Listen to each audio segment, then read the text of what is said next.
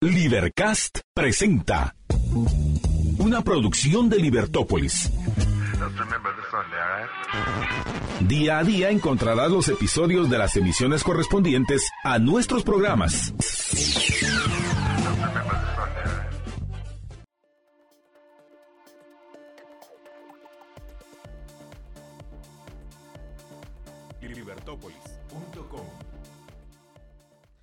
Hola, buenas tardes a todos nuestros radioescuchas de Libertad Paris por la tarde. Les saluda Pablo Velázquez acá en un martes más compartiendo con ustedes. Muy feliz de tocar muchos temas eh, relacionados sobre cómo vivir en sociedad, cómo vivir en libertad y cómo ser mejores personas. Pues nos alegra tener aquí este 7 de febrero aquí un invitado muy especial eh, que, que ahorita les voy a presentar que además de ser eh, un, un, joven muy, muy, muy activo, eh, pues le decía, decía que la mejor definición de, de Italo Magna, que es nuestro visitante de, de hoy en día, es eh, un emprendedor. Y hoy nos va a estar contando un poquito de los emprendimientos que ha montado. Eh, porque al final un empre eh, eh, hemos hablado aquí mucho sobre el, el, emprendedor, sobre cómo identificar oportunidades y a raíz de identificar esas oportunidades crear proyectos que, eh, que suplen esas necesidades. Y hoy eh, Ítalo nos va a contar un poquito de los proyectos que ha montado. Eh, ha montado una librería, ha montado un centro de estudios. Eh, pero también vamos a hablar sobre cómo se construye país cómo se construye una sociedad y especialmente cómo se construye una sociedad donde se respeta la libertad y donde se vive en responsabilidad. Así que bienvenido Ítalo, eh, esta es tu casa y bienvenido a Guatemala, que vienes de Chile, ¿no? Sí, oye, muchas gracias Pablito por la invitación, es un, un placer poder estar acá, además en esta radio tan importante, tengo entendido en la defensa de las ideas de la libertad, así que nada, eh, profundamente agradecido por la invitación y la oportunidad. Buenísimo, pues Ítalo, pues eh, en, tú nos has contado durante esta semana que nos has estado de visitas en, en la universidad, en eventos, etcétera, que, que, hemos salido a comer un poquito sobre eh, la lucha que tú haces en el día a día por construir un, un mejor país, ¿verdad? En este caso, uh -huh. Tú has trabajado por construir un mejor Chile, que es de, de donde eres. Y tengo una pregunta para ti, que es una pregunta que, eh, justamente tratamos en muchas clases eh, eh, en, las que soy facilitador y es ¿por qué has decidido tener un, rol más activo en, esa construcción de la sociedad cuando lo más fácil es quedarse en casa? Mira, muy buena pregunta, Pablo, te la agradezco. Eh, acá voy a plagiar a una amiga mía eh, de, de, Chile, que ella tiene una frase, dijo una vez en una radio también, en un programa, eh, que ella no se quiso meter en política, sino que la política se terminó metiendo en su vida. ¿ya? Eh, finalmente, tú sabes que, que, que las ideas eh, mueven el mundo, eh, las concepciones, los principios, eh, la moral que tiene cada uno, la visión de mundo. Y cuando uno cree que puede permanecer en una zona de confort ajena a lo que son las discusiones políticas, contingentes, la coyuntura, eh, y simplemente observar o simplemente hacer como que no está sucediendo, eh, lamentablemente vivimos en un mundo en que hay una disyuntiva muy grande entre lo que son los principios eh, liberales o los que creen en la responsabilidad individual, en la dignidad, y aquellos que no creen en la misma. Y estos principios no son compatibles. Entonces, tú al optar, eh, creyendo en la libertad, por ejemplo, no participar de eh, lo que son los procesos coyunturales de cada país o del mundo, eh, tarde o temprano te vas a dar cuenta de que eh, quienes sí participan empiezan a estrechar cada vez más la cancha hasta que llegas a un punto en el que no tienes dónde esconderte, digamos, en donde hasta ya empieza a afectar las esferas más íntimas de tu vida personal y ahí es cuando tú dices, ¿cómo pasó esto? Digamos, ¿cómo llegamos a esto? Yo no tengo nada que ver con esto, eh, sin embargo me está afectando. Eh, ese fue mi caso en particular. Y eh, indignación, te escucho decir. O sea, llega un punto en el que ya te afecta tanto que ya estás indignado y, y te surge esa necesidad de actuar. Claro, porque quedas eh, impotente ante lo que son, digamos, eh, instituciones mucho más grandes, digamos. Eh, quizás se ve la justicia, yo creo que pasa en todos los países, los sistemas de justicia no son perfectos, pero es como cuando, no sé, la persona que te causó un gran dolor eh, no sé, pudo haberle hecho mucho daño a una persona cercana a ti o a ti mismo, eh, y tú sabes que fue así y queda libre ante la justicia. Es un poco como eso, tú dices, ¿qué hago? ¿Me entiendes? No puedo tomar justicia por mano propia. Eh, entonces esto fue lo mismo, te empieza a dar eh, mucha eh, frustración, impotencia, de, decir, de, entender que realmente todo lo que tú puedes hacer es en, un, en una esfera, en un espacio muy limitado y que es la consumación de todas esas ese trabajo en estos espacios limitados lo que termina generando eh, grandes cambios y grandes fuerzas sociales que terminan por imponerse eh, y que terminan afectando a, los distintos otros espacios, digamos, de cada persona. ¿Y por qué esperar hasta ese momento? ¿Por qué esperar hasta el momento en que, en que te indigna y que te toca? O sea, ¿por qué esperar hasta ese momento cuando las señales están disponibles ahí, lo puedes ver antes? ¿Por qué muchos, y me incluyo, ¿por qué, no actuamos hasta ese momento? Porque yo creo que eh, las ciencias sociales en su mayoría son contraintuitivas. Hmm. Entonces uno no, lo asocia que A eh, está causando B, eh, sino que dice A es algo, B es otra cosa. ¿sí? Y lamentablemente es así. Entonces uno nunca dimensiona cuando, por ejemplo, llega un venezolano a tu país, un cubano, un argentino, hoy acá un chileno, ¿cierto? A mm. decirles, chicos, eh, esto está pasando y esto también pasó en mi país. Y después uno empieza a escuchar y te lo digo, me lo sé de memoria. O sea, las otras personas eh, eh, empiezan a decir, como decían en Chile y como decían en Venezuela, no es que Venezuela no es Cuba, no es que Chile no es Venezuela o Chile no es Argentina, es que somos otra cultura. Y como son ciencias contraintuitivas, tú no te das cuenta de que realmente son leyes universales, que están presentes, que muchas veces nos, que nos condicionan en muchos sentidos.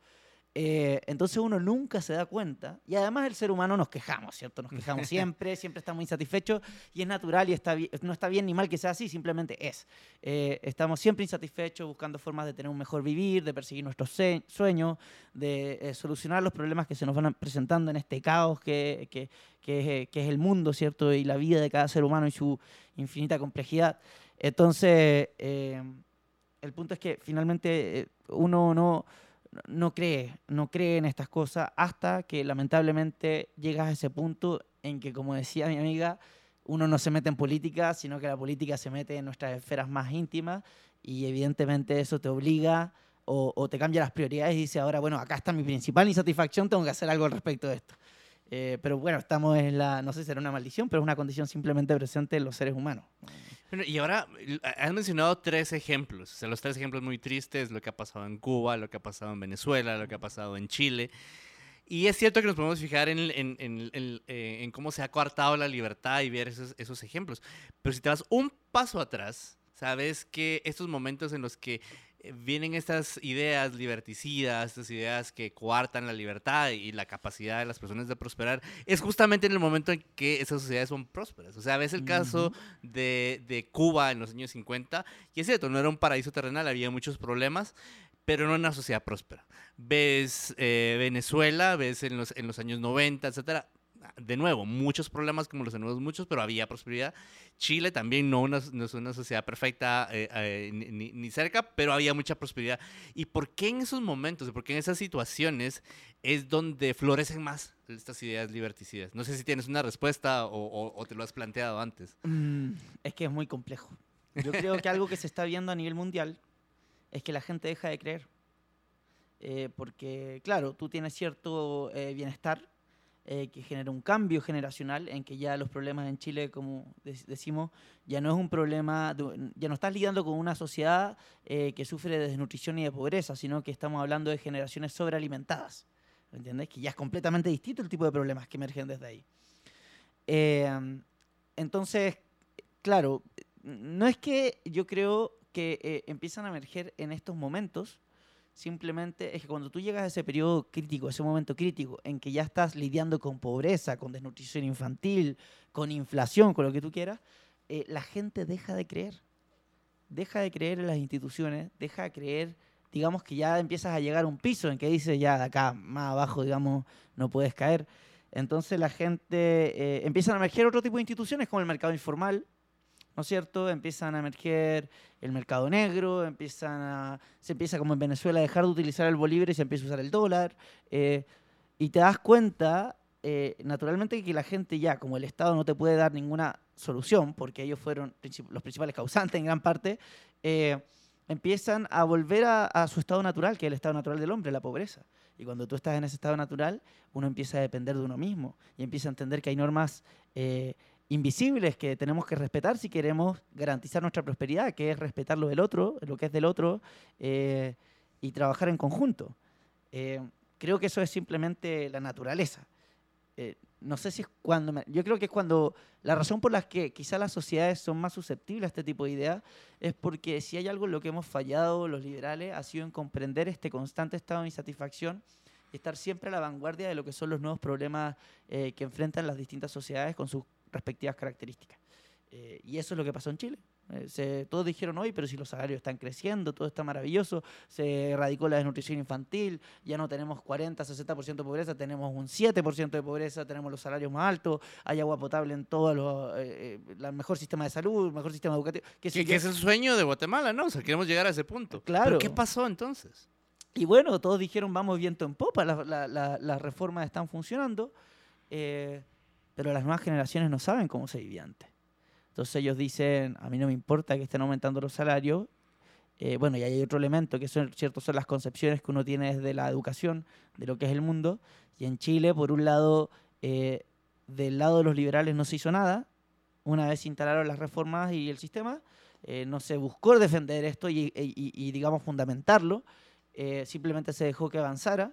Y por otro lado, en, las ideas más liberticidas, digamos, colectivistas, más radicales, se empezó a, difundir y, se continuó con el trabajo de difusión de esta idea de que eh, el mundo es un mundo de lucha de clases y todos estamos enemistados con todos y los intereses míos están comprometidos por los tuyos. Eh, bueno, eso permeó las nuevas generaciones, entonces obviamente sus problemas que no estaban viendo solución en un mundo de la libertad eh, empezaron a decir que, y a creer, y se convencieron de que el sistema era el problema, no eran ellos.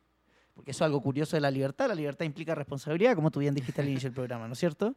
Y, y además, no solamente responsabilidad, para, o sea, sí, para enfrentar la, la responsabilidad necesitas mucha honestidad.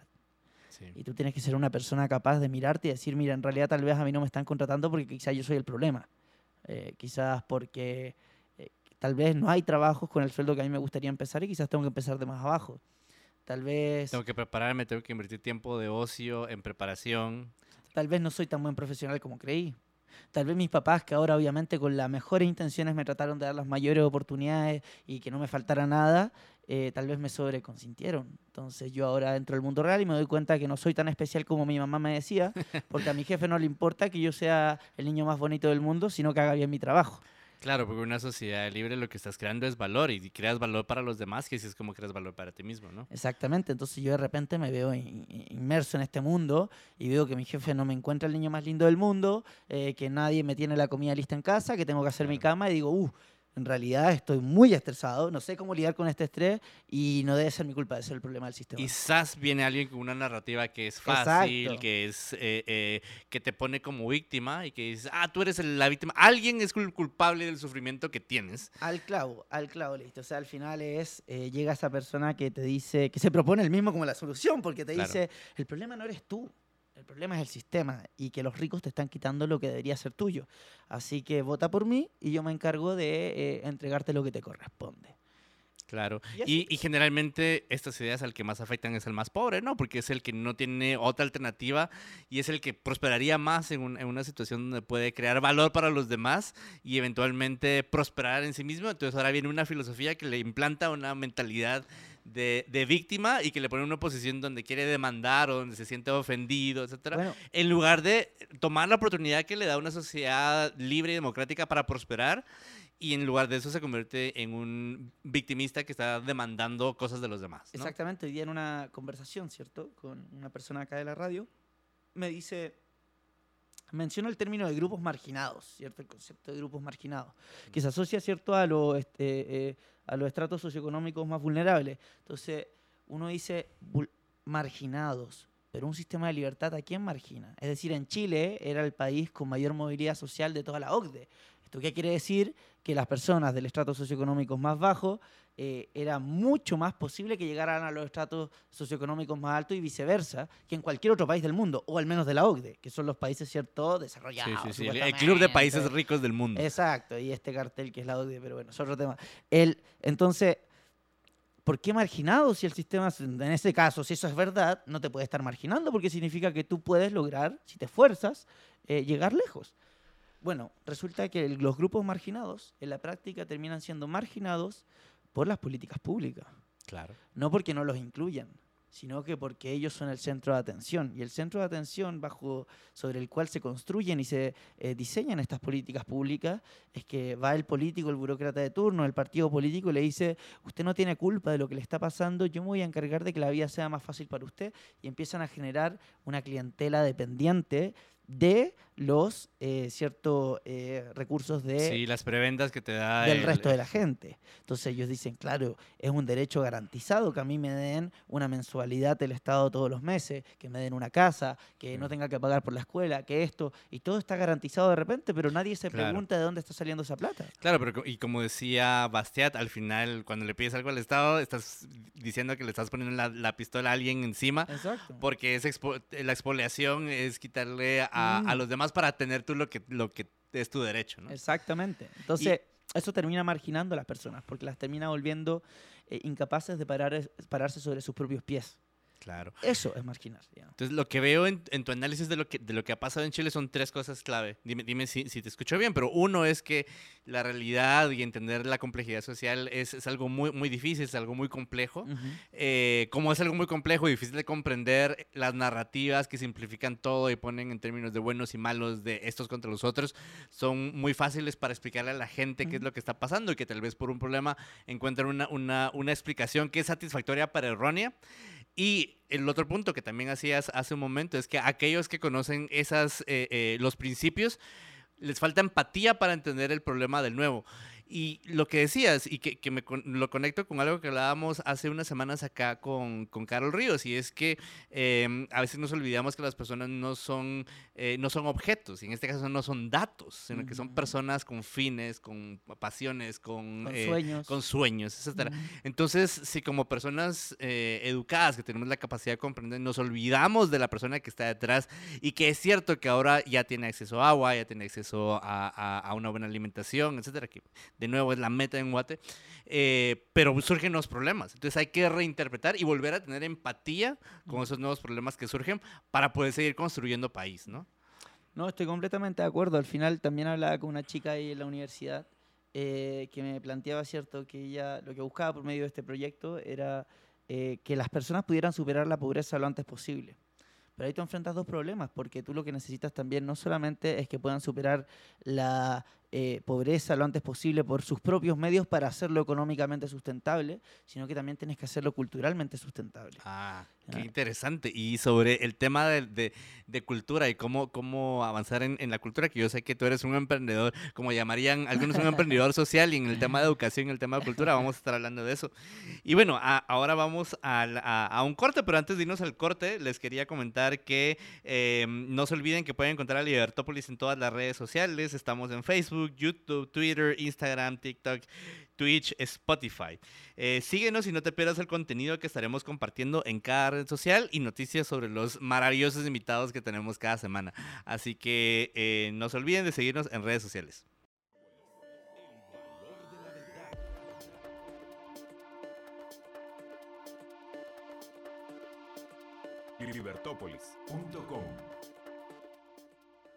Bueno, buenas tardes, estamos de regreso en su programa Libertópolis por la tarde. Estamos acá con el invitado del día de hoy, que es Ítalo Omegna, que nos visita desde Chile. Es un joven empresario, activista que eh, está construyendo país en Chile, que ha, tomado eh, riesgos incluso personales para avanzar eh, las ideas de la responsabilidad y, la libertad en su país. Eh, hemos estado hablando al principio, comenzamos con una pregunta de por qué él se ha atrevido a, a alzar la voz, etcétera, y nos ha contado mucho sobre, sobre cómo mm, eh, llega un momento en el que te toca, te toca la realidad y te obliga a salir. Y hablábamos de cómo no esperar hasta ese momento, sino que actuar antes. Hablábamos de Ujú. lo complejo que es la situación, pero también lo importante que es darse cuenta que eh, no estamos hablando solo de datos, a veces en el caso de Chile se habla mucho de los indicadores, los famosos indicadores de, de bienestar humano, que son importantes porque reflejan una realidad tangible de, de la, de la pobreza material que hay que, hay que luchar y que, que queremos salir de eso, eh, trascender de ese estado natural, pero también estábamos hablando al, al final del corte de la, de la pobreza podríamos llamarle cultural y la necesidad de, la educación y que también es parte de lo que, lo que hacemos en este, en este proyecto eh, de, radio y de espacio de, discusión, que es discutir ideas, porque al discutir ideas, al compartir, al examinar, al reflexionar, pues estamos también construyendo prosperidad, en este caso prosperidad intelectual. Así que bienvenido de regreso, Ítalo. Eh, muchas gracias por acompañarnos. Y cuéntanos, o sea, ¿cómo ha sido, cómo, cómo ha sido tu, tu batalla con, con la cultura y cómo, cómo, afecta la cultura con la construcción de ese país libre, próspero que todos queremos. Bueno, eh, cualquiera que estudie cierto las la ciencias sociales, eh, sin importar si eres eh, liberal o, socialista o comunista, te vas a dar cuenta que la literatura está llena de tratando de explicar cómo se forman las instituciones, tanto formales como informales. Eh, en el caso de Chile, claro, eh, ha habido un trabajo intenso por parte de los grupos, eh, que creen que el Estado es el forjador de la libertad humana, de la dignidad de las personas. y ha sido un trabajo constante, siempre con un sentido de urgencia. Entonces tú dijiste, claro, la persona que está manejando un carro, que no tiene nada que ver con estos temas, ella no tiene por qué sentir un sentido de urgencia. Los que deberían sentirlo, son aquellas personas que creen en las ideas eh, y, que, las comprenden y que buscan difundirlas. Ellos van, deberían entender mejor que nadie que la batalla, para no usar el término batalla, porque sé que a veces le da escalofrío a algunas personas que sí han experimentado batallas reales, ¿cierto? Pero el debate por las ideas eh, es atemporal y es constante. Eh, eso fue lo que estuvo pasando en Chile. Finalmente se empezaron por medio de estas mismas ideas, que resumiendo, la creencia de que el empresario es malo, que la iniciativa privada es injusta, que le quita eh, los recursos al resto de las personas, eh, la benevolencia del político, em, que el sistema cierto de iniciativa de libre emprendimiento es un sistema sumamente injusto e indigno que te lleva a condiciones precarias. Obviamente todo eso, si tú te das cuenta, no tiene ningún sustento en la evidencia. Entonces uno dice, ¿Por qué? Algo que, porque, claro, estamos hablando que también la estadística y el bienestar humano importan, pero ¿por qué entonces una idea que jamás ha tenido ningún sustento en la evidencia eh, termina imponiéndose por sobre otras que tienen efectos claros, digamos? Eh, y es justamente por eso, porque eh, llega un punto en que ya cuando, de hecho esto está estudiado, no quiero entrar en la estadística, pero me acuerdo una vez Jordan Peterson mencionó que eh, una vez que llegas a cierto nivel per cápita, las personas empiezan a demostrar otros intereses, ¿cierto? Si tú tienes más dinero y ya no te preocupas de llegar a fin de mes, empiezas a gastar en ir al cine, en el arte, eh, te empieza a preocupar eh, lo que está pasando en, no sé, en, Irak y, sobre el hambre en África y otras cuestiones, el medio ambiente. todo eso es posible pensarlo cuando ya tienes el estómago lleno, ¿no es cierto? Sí, sí. Si no, no, no, Claro, por eso es la primera batalla, ¿no? Exactamente. el primer esfuerzo que hay el que primer esfuerzo.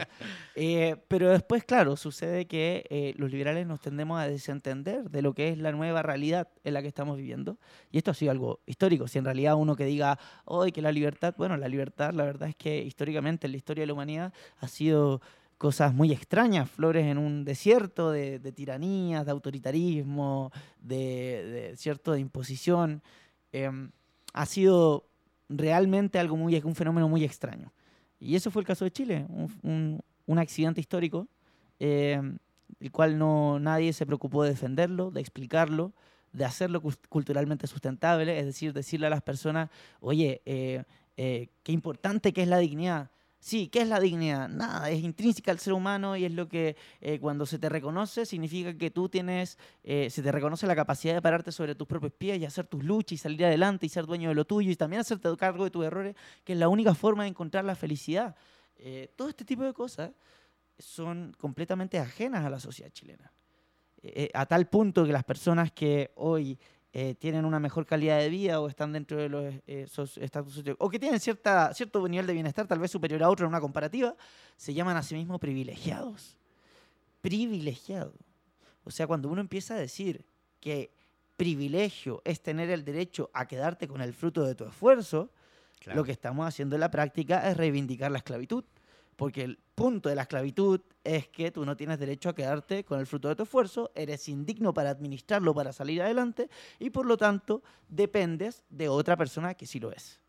Eh, Entonces, y ver a estas nuevas generaciones de, de chicos que, que, les está yendo muy bien, que van a buenas universidades, que vienen de buenas familias, eh, llamarse a sí mismo privilegiado y sentir un, una especie de culpa al respecto Claro. del éxito y de lo que les dieron sus padres con el esfuerzo de sus padres, es muy preocupante, porque si uno lo lleva hasta las últimas consecuencias, claro, no, no, eh, la libertad se, se fuma, se, se evapora. Claro, lo que te escucho decir es que si bien esta- es- son parte del sistema, de un sistema de, de libertad, de libre mercado, donde pueden prosperar, etcétera, no se entienden esos fundamentos, por eso es importante ambas. Y también decías que no solo es la política pública, ¿verdad? No solo es la política pública que, hace el cambio, sino también es el sustento cultural, el sustento intelectual, entender que eh, te quedas con el fruto de tu propio trabajo, es importante, ¿no? O sea, también, aparte de la política pública, que, que es probablemente lo que hace posible ese cambio, es importante la costumbre, la tradición, entender qué es lo que hay detrás. O sea, nuestras...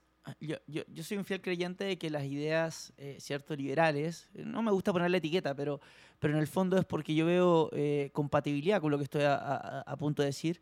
Yo creo que es un compromiso con la verdad, ¿ya? Y comprometerse con la verdad implica una serie de virtudes eh, olvidadas y muy raras a veces, como es la valentía eh, de estar dispuesto a, a reconocer los propios errores y, y- y reconocer que uno puede estar equivocado, la valentía de enfrentarse al ridículo a la hora de hacer una pregunta, la valentía a decir de repente llegar a un punto en que llevas que esto sucede, es un incentivo en la academia, que hay profesores expertos en un tema, llevan 20 años enseñando algo y de repente aparece un genio que dice, no, todo eso está mal, en realidad esta es la nueva teoría y lo comprueba, Claro. y ellos se resisten a aceptarlo porque dicen, 20 años enseñando esto, nunca me di, este cabro de 20 años se da cuenta de otra cosa que, que era clara, y yo no me di cuenta, requieres valentía para Claro. poder decir, tiene razón, Lo hay que que, te escucho andando". decir es que una sociedad que ama la libertad y la verdad tiene que tener las habilidades y las actitudes necesarias de humildad para reconocer que, que ha cerrado y para, para también To- ser responsable. Todos ¿no? estos fenómenos te permiten, eh, te generan un ambiente eh, que, que- que es próspero para cultivar ciertas virtudes del espíritu humano. En este caso, cierto, la valentía. Eh, y, y con relación a las instituciones, ¿no es cierto? ¿Cuál es la importancia de la cultura? Bueno, eh, el Hayek, ¿cierto? Eh, hablaba de la democracia como el, el régimen de la opinión pública. Eh, ¿Qué, qué te quiere decir esto? Que dependiendo la opinión de las personas en la sociedad, es sobre el cual los políticos terminan decidiendo, legislando. Eh, si tú haces popular que el Estado se haga cargo de toda la educación y tiene que ser el que vele por la buena educación, entonces los políticos van a legislar al respecto de eso porque es lo que los va a sacar electos. Eh, lo mismo con cómo emergen las instituciones. Eh, cuando hay ciertos valores que se vuelven populares, empiezan a emerger instituciones informales. Eh, digamos, nadie te enseña, eh, nadie le enseñó al ser humano que la propiedad privada existe y que tú no debes robarle a tu vecino. Simplemente se entendió de manera espontánea que para nosotros poder prosperar Ujú. y trabajar en conjunto, tú yo, tienes que respetar lo mío, yo respeto lo tuyo y así los dos crecemos. El intercambio voluntario, bueno, yendo al lado económico, eh, el- ¿cierto? La ventaja comparativa, nadie inventó eso, simplemente es, ¿ya? La propiedad privada, todo esto de orden espontáneo, el, el valor subjetivo, nadie lo inventó, simplemente es. Es como entendemos nosotros el mundo y cómo funciona cuando nos respetamos mutuamente. Eh, y esto genera instituciones. Entonces lo que tú ves en Chile es que, claro, estas instituciones se impusieron en un régimen autoritario, no hubo mayor difusión cultural, entonces, excepto por casos eh, muy excepcionales y emblemáticos, eh, y lo que termina pasando es que eh, esta univers- estas instituciones nuevas, este nuevo sistema, se queda sin, sin el sustento popular. Es decir, las personas, eh, claro, en un principio creen porque ven lo que pasó anteriormente, pero después nadie se preocupa de difundir la razón de estas instituciones y terminan eh, empezando a dudar de las mismas y a culparlas más, la retórica que ya cierto repasamos, y esto genera un quiebre institucional completo. Eh, y eso es así acá, fue así en Atenas, eh, fue así en Venecia en su tiempo, fue así, en- ha sido así siempre, siempre. Y es interesante que menciones esto en el caso de Chile, porque eso me recuerda algo que, que Tocqueville, que Hayek nos recuerda muchos de estos autores, que la sociedad libre no se puede imponer. O sea, no es como copiar y pegar la constitución americana, la constitución, etcétera, en un país, sino que se tiene que construir, se tiene que construir a base de ese debate de ideas, de ese florecimiento intelectual que, que tienen espacios como esto, pero que también tienen espacios en nuestras conversaciones con, con Claro. otra gente, etcétera. Y si no existe ese fundamento cultural, de costumbres, de actitudes, tú decías, que son favorables hacia la libertad, la responsabilidad, la búsqueda de la verdad, la búsqueda de la justicia.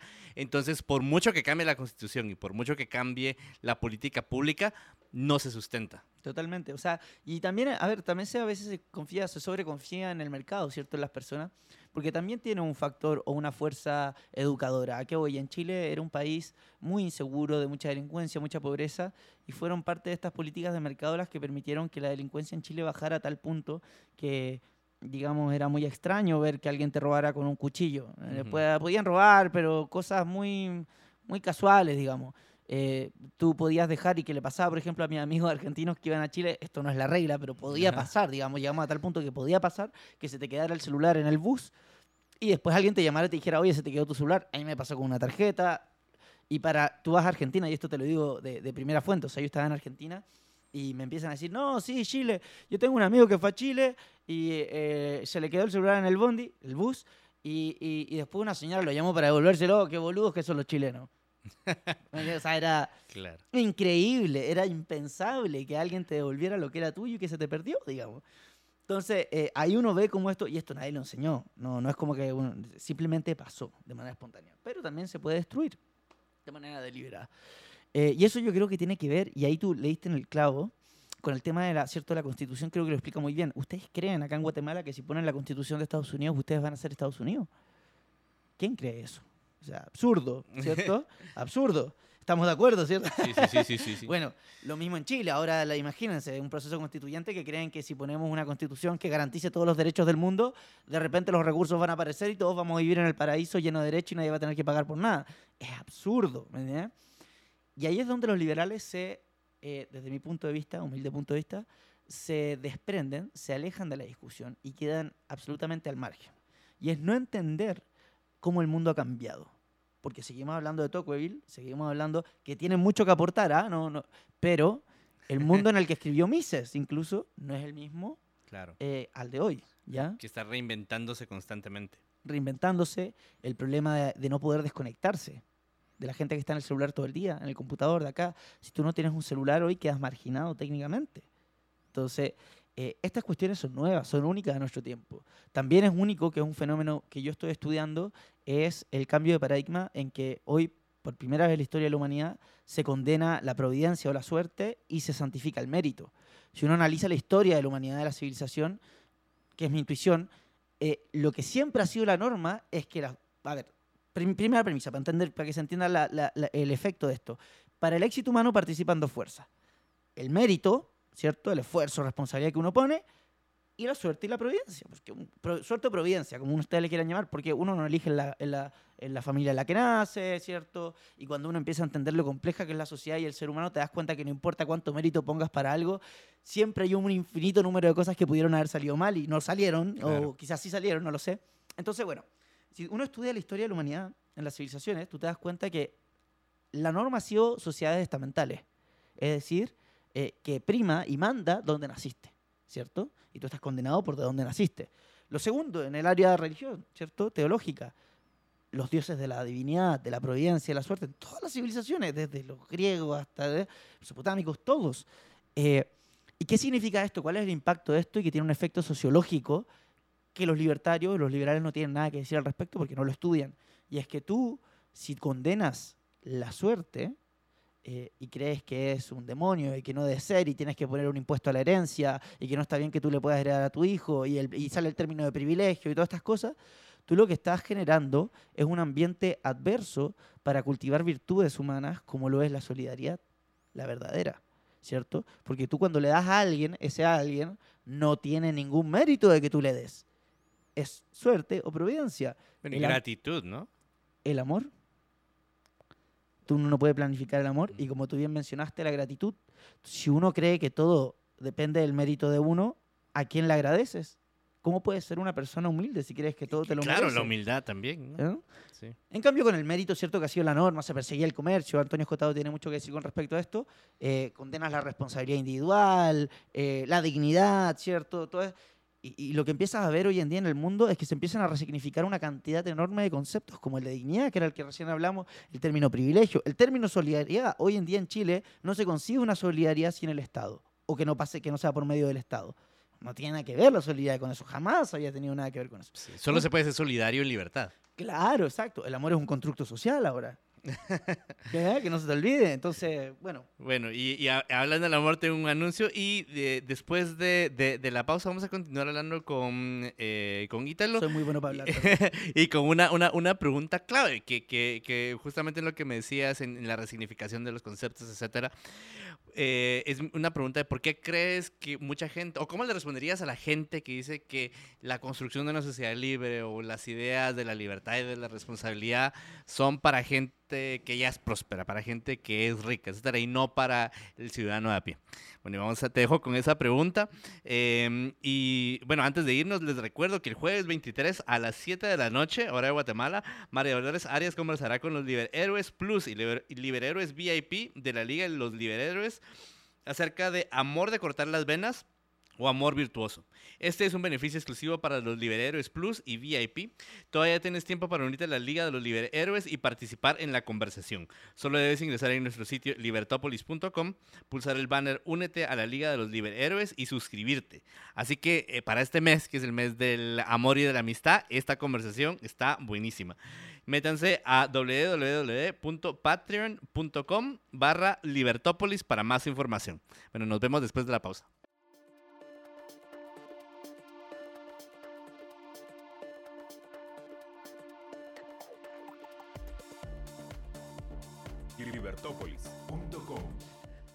Bueno, eh, buenas tardes. Estamos aquí de regreso con nuestro visitante en Libertópolis por la tarde de hoy, que es Ítalo Omeina, que nos visita desde Chile y con quien estamos hablando de cómo construir país. En este caso nos está contando de su experiencia eh, trabajando por construir un Chile mejor nos ha contado de, de, ese esfuerzo que ha hecho en base a, esa presión que cuando finalmente te toca. Hemos hablado de la importancia de, de, las ideas, la importancia de la discusión, la importancia de comprender los principios eh, que hacen posible una sociedad libre y próspera. Y ahora tengo una pregunta para ti, eh, porque hay mucha gente, yo me he topado eh, pues, hablando con, con, con gente, cuestionando sobre cuáles son las bases de la prosperidad material, espiritual y cultural. Eh, y, mucha gente me, ha comentado a, mí, y, hemos hablado contigo también en la, pausa que te lo han dicho a ti, que estas ideas son para, para personas que ya prosperaron, para empresarios que ya son exitosos y que solo están protegiendo su, su privilegio, dirían en, en Chile. ¿Cómo le respondes a esa, a esa crítica? ¿Cómo le respondes al que tú le, al que cuando hablas de libertad te dice, no, lo que tú eres es un facho vendido, o eres un, un, eh, vendido de, del, sistema. del sistema. exacto. Mira, yo creo que hay muchas formas de abordar esa, esa acusación, porque no es una pregunta, es una acusación realmente. Yo creo que en el fondo, en el fondo, eh, son personas, y lo digo con, con, digamos, con mucha compasión, tristeza tal vez, que tienen muy poco amor propio. ¿A qué te refieres con eso? Porque qué triste sentirte parte de un mundo en el que no importa lo que hagas, estás condicionado. Qué triste.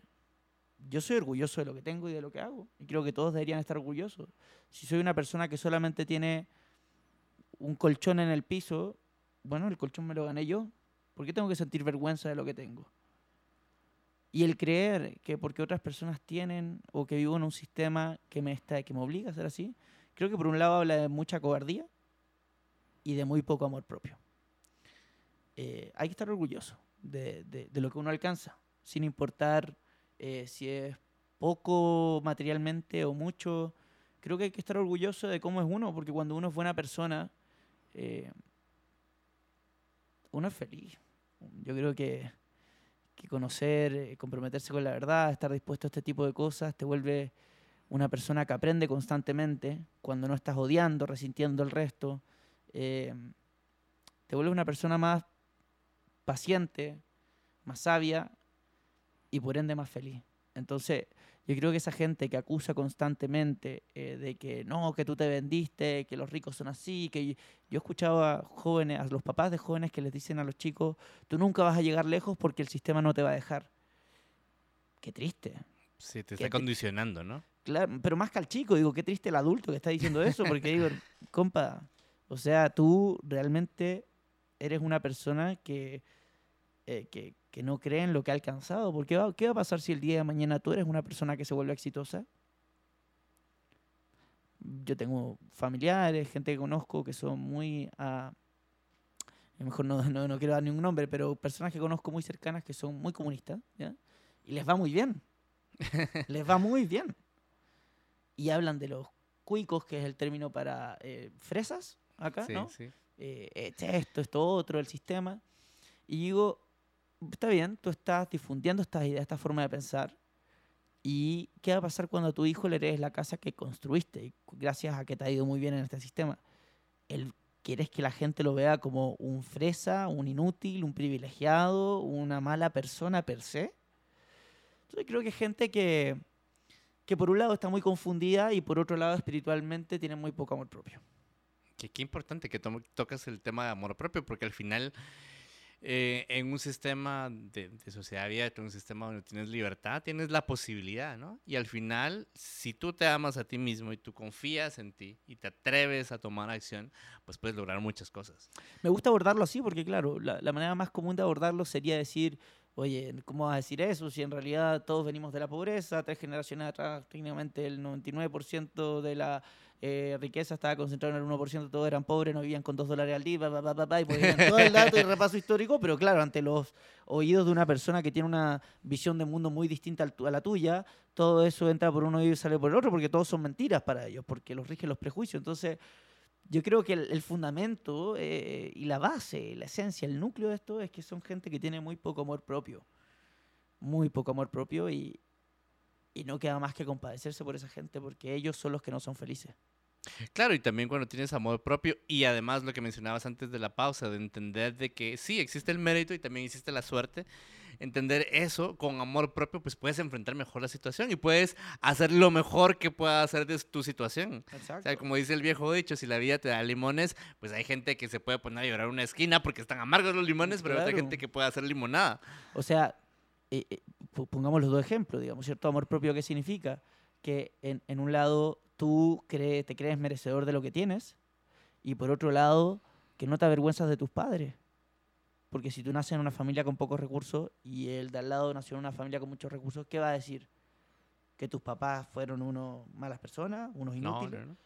No. Entonces digo, ama a quien eres, ama lo que haces, ama a tus generaciones pasadas, ama a tu, tu, ¿cierto? tu familia, a tu abuelo, Con sus historias, sus con su luchas. historia, sus- sus luchas, lo que les tocó vivir, todos esos conocimientos que uno puede aprovechar, eh, en lugar de sentirte como una pobre víctima, Claro. ¿cierto? Eh, Y es que- interesante porque al, al entrar al tema de amor propio, me encanta porque entonces te conviertes en el protagonista de tu historia. Entonces ya no te conviertes como un personaje, cuando uno dices, no, es que el sistema me pone así, lo que termina siendo es un personaje accesorio en la historia de, de otra, de, otra gente. Pero cuando tú dices, no, yo me amo a mí mismo, yo soy el, el actor, el, el, el, el líder de mi propia historia y yo puedo cambiar esto, pues qué genial, ¿no? Claro, y, y ojo que el, el amor propio también te lleva a amar al prójimo, ¿cierto? A amar el éxito ajeno. Es decir, si él pudo, yo también. Porque si él pudo, ¿qué lo hace diferente a mí? Si él es una persona con dos brazos, dos piernas, una cabeza, eh, igual que yo, ¿qué, qué me, qué me limita? Ah, quizás él nació con más recursos, está bien, pero eh, no sé, Alexis Sánchez en Chile, ¿cierto? Nació en Tocopilla, que era un pueblo en medio del desierto, eh, mucha pobreza, y hoy es un millonario que juega al Claro. fútbol porque se disciplinó y supo reconocer lo que le gustaba y ser una persona disciplinada, y llegar lejos y ayuda a su familia ahora de vuelta. Entonces, eh, realmente cuando uno busca excusas, las excusas son infinitas. Sí, claro. Y ese es un buen punto porque tú estás hablando de un jugador de fútbol ahorita, ¿no? Sí. Porque a veces, muchas veces hablamos y ponemos en caso especialmente eh, eh, a, a- a lo- los que nos encanta la economía, ponemos casos de empresarios de un tipo, empresarios de, de productos, empresarios de servicios, etcétera, pero la verdad es que cuando te das cuenta que, que el florecimiento humano tiene su lado material, que vimos que es importante, llegar a- pero también su lado espiritual y su lado cultural, pues te das cuenta que hay gente que prospera mucho. Un profesor que, que, que tú me has comentado, que, que te ayuda mucho en, en- en los trabajos que haces, pues esa es su forma de prosperar, ¿no? O sea, eh, dedicar su tiempo y haber creado un proyecto, pues eso es, es suyo, es algo, es su legado. Exactamente, exactamente. Entonces, claro, esa, si me preguntas la respuesta que le daría, esa sería la, la respuesta. Y sabes que es importante porque eh, la mejor, y la verdad es que no sé si, si la única forma de, de- de batallar con la envidia, que la envidia se convierte en un cáncer, que al que destruye es el que la tiene. La mejor forma de batallar eh, eh, la envidia es con el amor propio.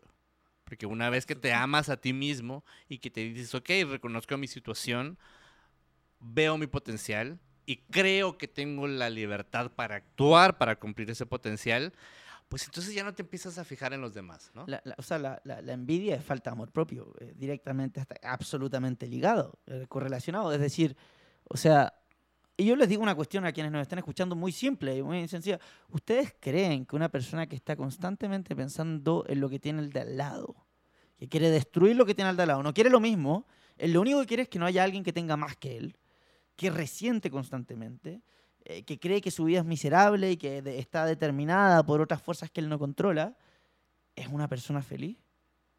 ¿Y no es acaso el fin último del ser humano ser feliz? Sí.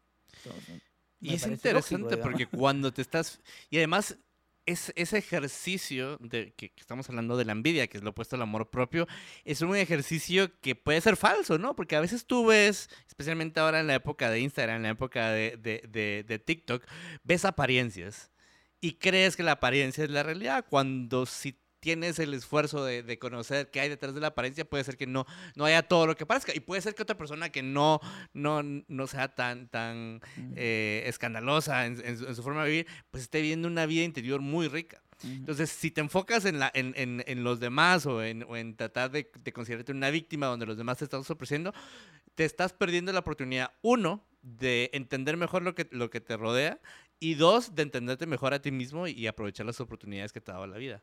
No, estoy total, totalmente de acuerdo, Pablo. O sea, eh, esa es finalmente, bueno, eso y aprender, ¿no? Estar siempre dispuesto a aprender. Eh, creo que el fruto o la, base del éxito es estar aprendiendo constantemente. Eh, y eso, bueno, te ayuda a generar una sociedad próspera, culturalmente sustentable. y que pueda hacer frente a cualquier adversidad que nos toque como seres humanos eh, porque empezamos a comprender que las cosas son complejas y no son simples. Y cuando entendemos que las cosas son complejas, los prejuicios se caen. Porque no puede decir, ah, todos ellos son fachos y quieren el mal para mí. No, porque esas personas tienen una forma de pensar, tienen vivencias, tienen buenas intenciones también, como también pueden tener malas intenciones, pero que todo viene de algo. O sea, también como tú bien dijiste, en este mundo virtual hay mucha gente que esconde sus falencias, ¿cierto? Esta, este resentimiento en un narcisismo eh, de plástico. claro, que amor propio no es ser narcisista. No, para nada, no es estar hablando todo el día de mí, de mí, de mí, de mí, no, para nada. Es simplemente sentirse tranquilo con lo que uno tiene, comprenderse uno mismo y, comprender hacia el resto también. y es interesante, y eso no lo planificamos, se los prometo, pero una de las cápsulas que hemos estado grabando, que tal vez han escuchado durante esta campaña del, mes del amor, eh, la, la, que yo hacía sobre el amor propio es sobre esta conexión entre amor propio y aprendizaje, porque cuando te das cuenta que la vida es un largo camino de aprendizaje, te das cuenta que en un camino de aprendizaje se cometen muchos errores.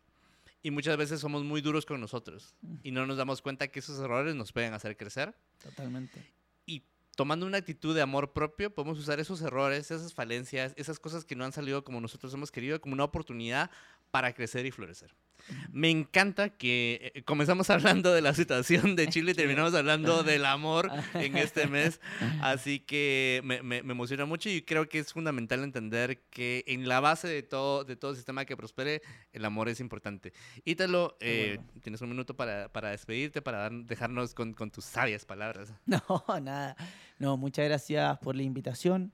Eh, ya segunda vez que visito Guatemala, me parece un país muy, muy interesante muy lindo. Eh, estuve caminando por la Francisco Marroquín, que me parece una universidad única en el mundo, eh, y conociendo grandes personas como Pablito, eh, ¿cierto? Y, otros. Así que nada, muy agradecido por la invitación y, y, cuando vayan a Chile saben que también es su casa y les muestro las bondades del socialismo, cómo está afectando a mi país. bueno, entonces los dejamos a ustedes con el consejo de, para construir una sociedad libre, para construir un mejor país, hay que comenzar amándose uno mismo. Totalmente. Gracias, Cítalo. Muchas gracias.